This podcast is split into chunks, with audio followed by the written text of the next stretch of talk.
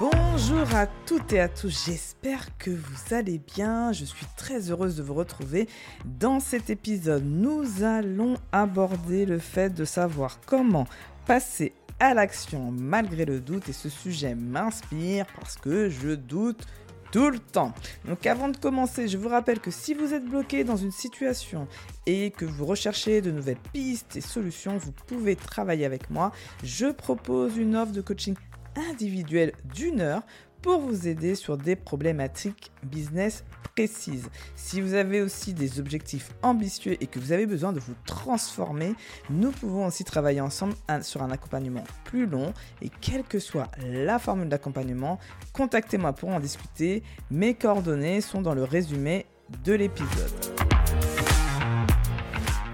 Alors, dans l'épisode d'aujourd'hui, nous allons commencer déjà par poser les bases et se mettre d'accord sur de quoi parlons-nous quand on parle de doute.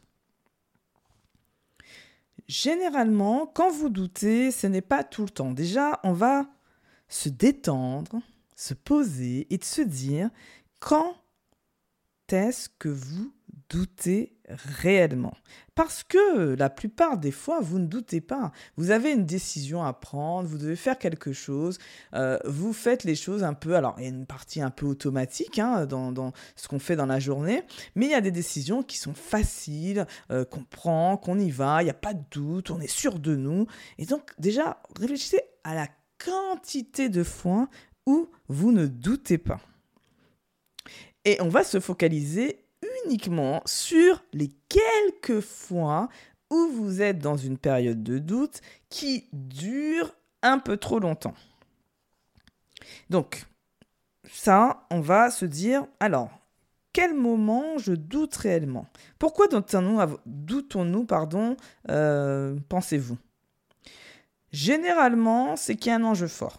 C'est-à-dire que si jamais l'enjeu, si vous essayez de le lier avec l'enjeu, déjà, vous allez voir que un enjeu faible, si le risque il est faible, vous n'allez pas trop douter, vous allez prendre votre décision et puis euh, vous allez passer à la suite. Si l'enjeu est important, là, vous allez rentrer dans une spirale littéralement de doute. Donc déjà, ça donne un premier indice. Il y a quelque chose que vous devez aussi euh, comprendre par rapport à justement sortir du doute. Et donc, c'est-à-dire qu'on on prend en quelque part une décision pour sortir de, ce, de cette euh, situation. C'est que déjà, on va poser aussi les bases sur ça. Il n'y a pas de bonne ou de mauvaise décision. Ça n'existe pas. Et je vais vous expliquer pourquoi je dis ça. Tout simplement parce que vous ne saurez si la décision est bonne ou mauvaise si seulement dans le futur. Or, vous ne pouvez pas aller dans le futur et revenir dans le présent. Ça, c'était dans Préparons. Euh, c'était Retour vers le futur, j'adorais ce film-là. Mais là, euh, là ce n'est pas encore possible. Peut-être qu'un jour la science y arrivera, mais pour l'instant, c'est pas possible. Donc, qu'est-ce qui se passe? Vous devez prendre une décision à un instant T avec les connaissances que vous avez, avec l'état dans lequel vous êtes, avec les gens avec qui vous travaillez, et vous prenez une décision. Les choses aujourd'hui vont tellement vite que vous devez prendre des micro-décisions en permanence, vous devez aller relativement vite, et donc vous n'avez pas trop le temps de faire le pour, le contre et tout ça. Et donc vous allez dire, des fois, vous allez dire, bon, je sens qu'il faut faire ça, je sais pas trop le truc de tout réfléchir, mais je sens qu'il faut faire ça, vous, vous le faites, et vous dites, ok, quelques temps après, quelques semaines, quelques mois après, vous regardez en arrière et vous dites Ah, punaise, c'était une super décision. Heureusement que j'ai pris cette décision. Ou vous dites Punaise, pourquoi j'ai pris cette de décision? Donc, ça, c'est pourquoi vous pouvez le savoir que longtemps après euh, d'avoir pris cette décision, parce que de toute façon, vous faites avec ce que vous avez. Donc, déjà, c'est vous de retirer un peu de pression sur cet aspect-là, où de toute façon, si vous partez du principe que vous prendrez jamais de mauvaises ou de bonnes décisions, déjà vous dites ça vous enlève un petit peu de charge mentale et de prise de bec, prise de tête en tout cas, sur le fait de faire parfait. Vous savez, c'est tous ceux qui ont le syndrome un peu de la bonne élève, de la perfection. Ça vous enlève un petit poids, non? Vous le sentez que vous avez retiré un petit peu le poids? Donc ça, on a posé les bases sur déjà que on peut déjà allier les phases de doute intenses à des enjeux forts et le fait aussi qu'on a tellement envie de bien faire que probablement on peut euh, ne pas prendre de décision, le, le fait d'avoir peur de faire une bonne et mauvaise décision. Donc là, je vous ai un peu posé le truc, de toute façon, vous n'en savez rien, c'est que plus tard que vous saurez si c'est une bonne ou une mauvaise décision. Donc retirez-vous ça. Donc quand on regarde ça, on se dit, globalement, il y a trois grosses situations, on va dire, qui vous mettent dans une situation où vous n'avez vous avez euh, beaucoup de doutes. La première situation qui arrive la plupart du temps, c'est qu'on n'a pas tous les éléments et qu'on n'a pas forcément le temps de tous les rassembler. Et même si on avait le temps, malheureusement, euh, ça serait difficile de tous les avoir. On est dans un monde d'incertitude, de changement permanent, compliqué aujourd'hui d'avoir tous les éléments pour prendre une décision. Donc, on est là, et donc on est là en train de tergiverser, euh, tergiverser, et on ne prend pas de décision, et donc on reste dans cette boucle de doute. La, deuxième situation que vous pouvez rencontrer, c'est tout simplement quand euh, vous avez euh, le syndrome de l'imposteur par exemple. Donc euh, on est là, euh, on a une certaine forme de peur en fait, euh, parce qu'on se sent incompétent, on sent que c'est pas nous la bonne personne. par exemple, on nous a proposé un contrat, mais on, se dit mais attends, mais moi je suis pas capable de faire ça, et donc on est en train de douter, et donc on se dit peut-être que je vais dire non parce qu'en fait je, je me sens pas capable, etc. Et donc ça, ça peut être une des raisons pour lesquelles vous êtes dans le doute, parce que à la fois vous avez envie de le faire parce que le projet vous intéresse, et à la fois vous dites mais est-ce que c'est je suis la bonne personne est-ce qu'on va pas voir que je suis incompétente si je dis oui?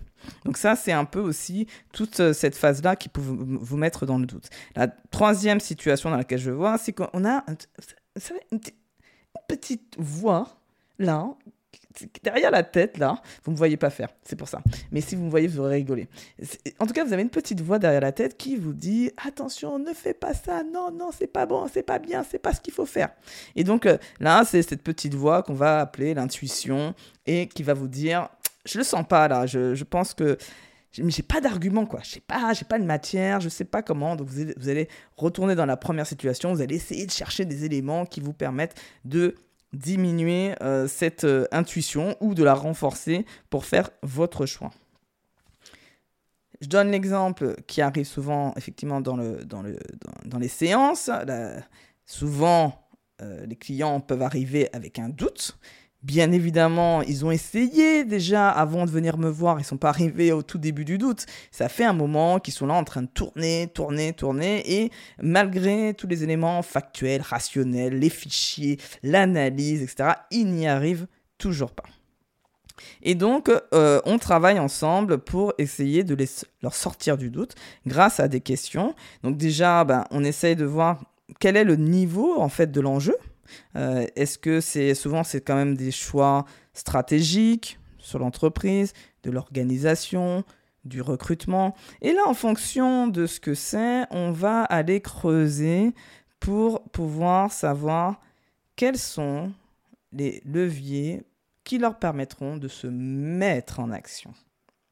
Quels sont les leviers qui leur permettront de sortir de cette phase de doute et de prendre une décision Parce que pour sortir du doute, il n'y a pas 10 000 solutions, c'est de prendre une décision et d'accepter à ce moment-là qu'elle soit peut-être un peu bancale, pas tout à fait sûre, et, euh, et de, d'oser, en fait, en quelque part, prendre son courage à deux mains, d'oser euh, prendre cette décision qui n'est pas confortable. Et c'est là la clé de tout ça.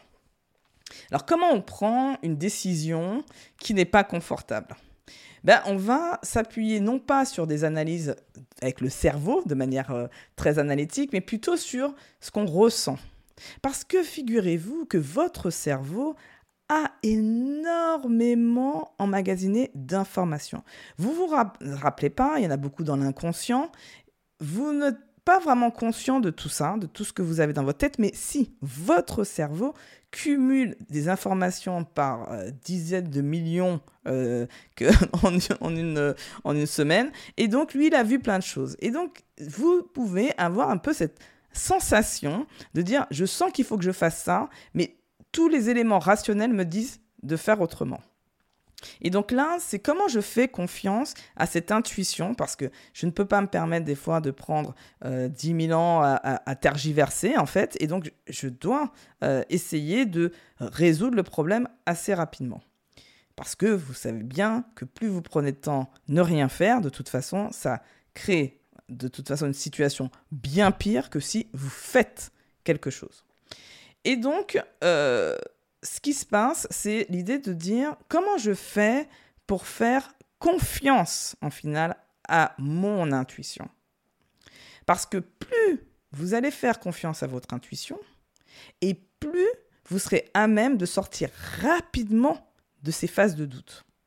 Donc au début, vous allez le faire avec une aide, euh, pour, qui va vous aider, vous accompagner à vous poser les bonnes questions. Et puis, au fur et à mesure, c'est ce qu'on appelle l'auto-coaching, on arrive à se poser les questions. Ok, pourquoi en fait euh, je suis en train de, de... Par exemple, je donne un exemple très concret. je, vous savez, j'ai changé le nom du podcast euh, une première fois et une deuxième fois, là, ben, je me suis dit, je rechanger pour revenir au nom de départ plein de choses se sont ont travaillé euh, en moi. De me dire oui mais attends est-ce que j'ai pas j'ai pas l'option de, revenir en arrière? Et donc en fait vous voyez que ça ça se joue sur des émotions. Ça se joue sur un autre niveau logique. Ce n'est pas un niveau analytique. C'est plus ah ouais, non, mais attends, euh, est-ce que je vais pas perdre la face? J'ai changé, je change une deuxième fois le nom. Mais ouais, mais ce nom, il a tellement de sens pour moi. Il veut dire tellement de choses aux êtres par rapport à je suis manager et je le vis bien. Et puis en plus, de toute façon, mes clients ne sont que des dirigeants et des entrepreneurs. Pourquoi je me reste attaché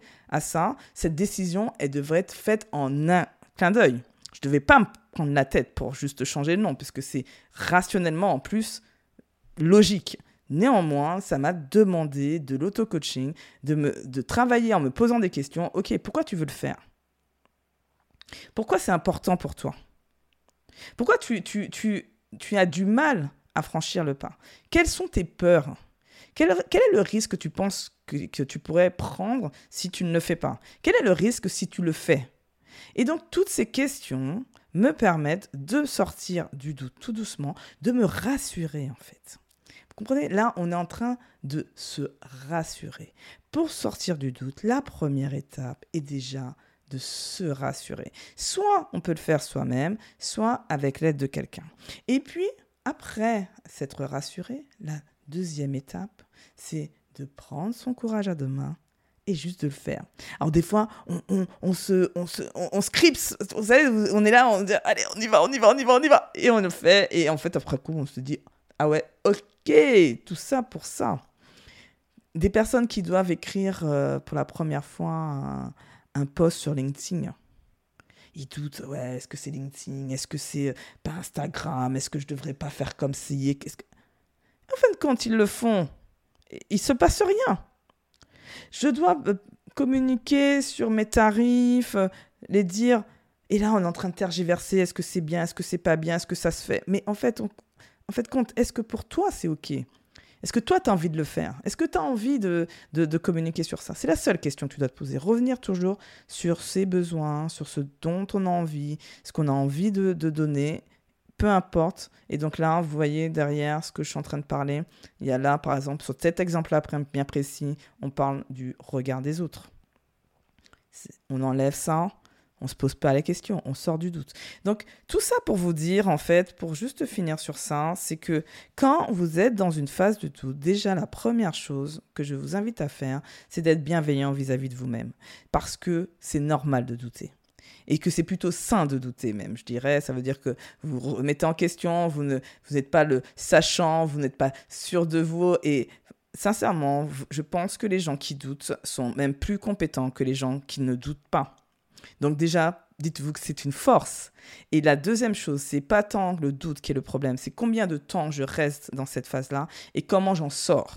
Et donc là, c'est les clés que je vous ai données, c'était de, de se vous poser des questions sur le pourquoi, de remettre du sens dans le fait de prendre cette décision, quel est le risque que vous, si le vous faites, mais surtout si vous ne faites pas ce que vous voulez faire. Et donc, euh, de, si vous n'y arrivez pas, n'hésitez pas à demandez autour de vous des gens qui vous posent des questions pour prendre cette décision. Donc je vous rappelle notamment, bah, si vous êtes, euh, je suis une personne qui peut vous aider dans ce genre de situation, puisque je vous ai, euh, discuté, je vous ai euh, présenté ça lors de l'épisode, quelques exemples. Donc, bien évidemment, n'hésitez pas à revenir vers moi. En tout cas, bravo d'être toujours au rendez-vous, car moi, pour moi, cela signifie que vous recherchez des astuces pour grandir. Vous rappelle que si vous avez besoin d'être accompagné pour atteindre vos objectifs ambitieux ou si vous recherchez de nouvelles pistes de réflexion pour prendre vos décisions, nous pouvons travailler ensemble. N'hésitez pas à me contacter si vous êtes intéressé, soit par l'offre de coaching d'une heure pour une problématique précise ou l'offre d'accompagnement dont nous définissons ensemble la durée en fonction de vos besoins.